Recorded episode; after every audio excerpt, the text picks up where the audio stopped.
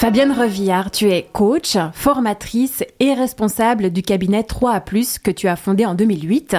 Tout d'abord, euh, pour installer une base dans l'émission, est-ce que euh, tu peux rapidement nous rappeler ce qu'est la, psychologie positive? La psychologie positive s'occupe hum, d'étudier en fait euh, comment est-ce que les personnes font pour aller bien et souvent propose des protocoles, des, méthodes en fait pour pouvoir aller de mieux en mieux quelque part. Et quelles sont ces techniques, ou celles que tu proposes en tout cas? Alors, hum, je propose dans la, dans la masterclass Bonheur, Santé, Réussite euh, une vingtaine de leviers qui peuvent être très différents avec des techniques qui sont très différentes. Euh, pour donner des exemples, par exemple, euh, on a un des leviers de bonheur hein, qui s'appelle les connexions sociales, le fait d'avoir des personnes autour de soi euh, qui sont portantes, euh, qui nous font du bien, qui nous soutiennent. Euh, c'est extrêmement important pour l'être humain. Et dans ce module-là, sur les connexions sociales, on a un, comment dire, j'appelle ça des happiness boosters en fait. C'est les, les petits devoirs que les personnes font, entre guillemets, entre les sessions. Et là, ça s'appelle les cinq actes de gentillesse. Donc, euh, c'est un happiness booster qui est assez marrant.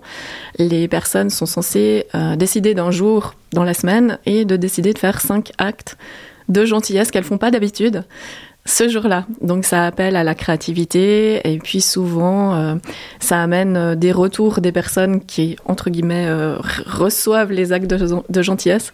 Donc des retours qui sont très positifs et ça ça permet de comment dire, de créer un état d'esprit euh, positif à l'intérieur des, personnes qui font l'exercice.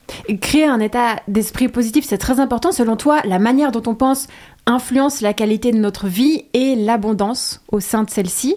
Euh, est-ce que tu peux détailler? Oui, alors euh, je vais essayer d'être brève parce que c'est vrai que c'est tout un sujet, mais donc c'est extrêmement intéressant, je dirais, d'observer quelles sont nos pensées.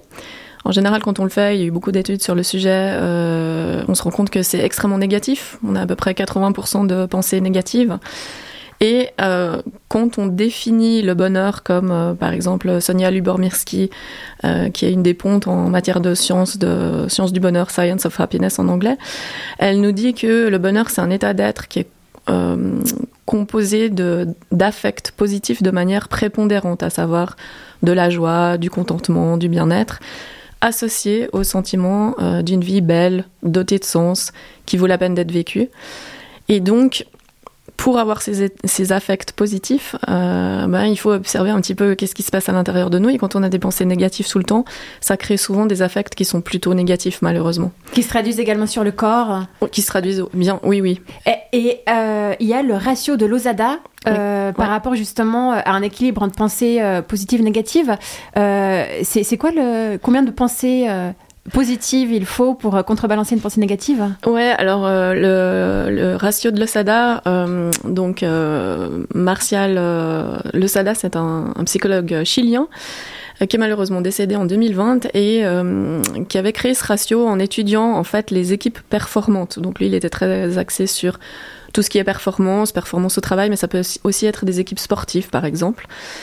Et il disait que pour être heureux, selon lui, il faut euh, avoir un ratio qui va dépasser 2,8. Donc à peu près 3 fois plus d'affects positifs que négatifs. Et encore plus dans les relations de couple. Hein. Euh, je crois, euh, ça il me semble que c'est pour tout ce qui est business et monde professionnel, mais dans les relations de couple, il faut 5 pensées positives pour une négative. Oui, alors ça, c'est pas forcément Martial Losada qui le disait, je crois, mais. Euh, donc moi, ouais, ça, je, ouais, je, valide un petit peu moins. Je, reste toujours axée plutôt sur le, le 3. 3, c'est déjà très difficile à obtenir. Hein, quand, euh, donc moi, je, les participants à la masterclass euh, se font tester à chaque module. Et au départ, les personnes sont très souvent en dessous de 1. Ah oui Ouais. Donc c'est quand même pas évident du tout d'avoir un, un 3. Euh, en matière de bonheur. Tu as été formée en Californie euh, en sciences du bonheur. quelle différence as-tu constaté entre les approches américaines et européennes? Ben, Les approches euh, américaines sont beaucoup plus axées pratiques en fait. C'est-à-dire qu'il y a, y a quelque part quelque chose où on se pose moins de questions, les personnes ont envie de se sentir mieux, d'être bien, et elles vont bah, prendre des cours, faire des choses en fonction sans se poser tellement plus de questions que ça en Europe, et je pense que c'est aussi le, sujet de cette émission, on va se poser plus de questions. Est-ce que c'est vraiment bien? Est-ce que, est que justement une injonction au bonheur rend heureuse Que je, je défends pas du tout. Hein. Moi, je pense que c'est une catastrophe ces, ces injonctions au bonheur, mais voilà, on va, on va peut-être plus creuser en fait, alors que les Américains sont plutôt traitement par l'action. Voilà. Et agir libère déjà. Aussi. Bon, ce qui est pas faux, hein, d'une certaine manière, mais après, ça dépend ce qu'on fait. Je, ouais. En intro, euh, j'ai parlé d'un pourcentage, 76% des Brésiliens se considèrent optimistes, un chiffre considérablement plus élevé que la moyenne mondiale qui se situe à 56%. Comment expliques-tu que le Brésil se démarque? Alors, euh, j'avoue que j'ai beaucoup aimé ce chiffre. Tu m'as appris quelque chose, je ne le savais pas en fait. Donc, euh, j'ai du mal à expliquer euh, comment ça se fait que le Brésil se, se démarque. Je ne sais pas quelles sont les questions qui ont été posées. après, si c'est si juste subjectif, c'est-à-dire que les personnes disent elles-mêmes qu'elles sont optimistes, il y a peut-être, je sais pas, une idée de culture, une idée à creuser. Ouais. Fabienne, aujourd'hui, le bonheur est considéré comme un choix personnel. C'est à nous de décider d'être heureux. Si on n'y arrive pas, cette approche n'est pas un peu culpabilisante hmm, Complètement. et donc ça marche pas. C'est-à-dire que euh, si c'est à nous de décider d'être heureux et que si, et si on se dit que si j'y arrive pas, euh, c'est je suis nul ou voilà, euh, clairement je suis pas heureux. Donc, ça se contredit en soi-même en fait. En, pratique, euh, euh, c'est pas toujours facile hein, par rapport aux aléas de la vie d'être heureux. Si tu rencontres un manque de résultats lors d'une séance de coaching, euh, comment tu t'y prends? Ben, je vais punir la personne et puis non, on va aller chercher en fait qu'est-ce qui qu'est-ce qui coince. et il y a énormément de choses qui coincent. C'est c'est pas pas du tout facile. C'est ce que je disais un petit peu avant, c'est-à-dire qu'en tant qu'être humain, on n'est pas vraiment fait, entre guillemets, pour être heureux, on est fait pour survivre, à la base. Mhm. Et euh, la manière dont euh, on fonctionne inconsciemment hein, pour survivre, c'est une manière qui ne nous rend pas heureux. Alors, ce qui est assez euh, intéressant, c'est que on se rend compte aussi, avec des études sur le bonheur, que les gens heureux, en général, vivent plus longtemps. Donc, la manière dont on est câblé intérieurement qui fait qu'on va se préoccuper de nos survies et donc avoir pas mal d'inquiétudes, avoir des pensées euh, qui sont trois fois plus négatives que positives, etc., euh, nous permet de survivre, entre guillemets, à court terme. Mais dans mhm. nos sociétés, aujourd'hui, où on a des espérances de vie qui sont beaucoup plus longues, euh, alors je connais pas exactement l'espérance de vie actuelle, mais disons 70, 80 ans, euh, bah là, si on n'est pas heureux pendant 50 ans ou 70 ans, euh, on va vivre moins longtemps. Et donc, on est obligé de se préoccuper de comment est-ce que ça se passe à l'intérieur de nous pour essayer de le changer, en fait. Changer euh, notre notre inconscient qui, qui prendre conscience prendre conscience de, de qu'est-ce qui se passe à l'intérieur de nous et petit à petit changer euh, ces choses qui peuvent être euh, assez négatives quand on le veut. Il n'y a pas d'obligation à faire ça. Hein. Alors, quelques chiffres avancés euh, par la psychologie positive. Dans notre cadre du bien-être, 50% dépendent de la génétique, 10% des circonstances de vie et 40% des activités intentionnelles.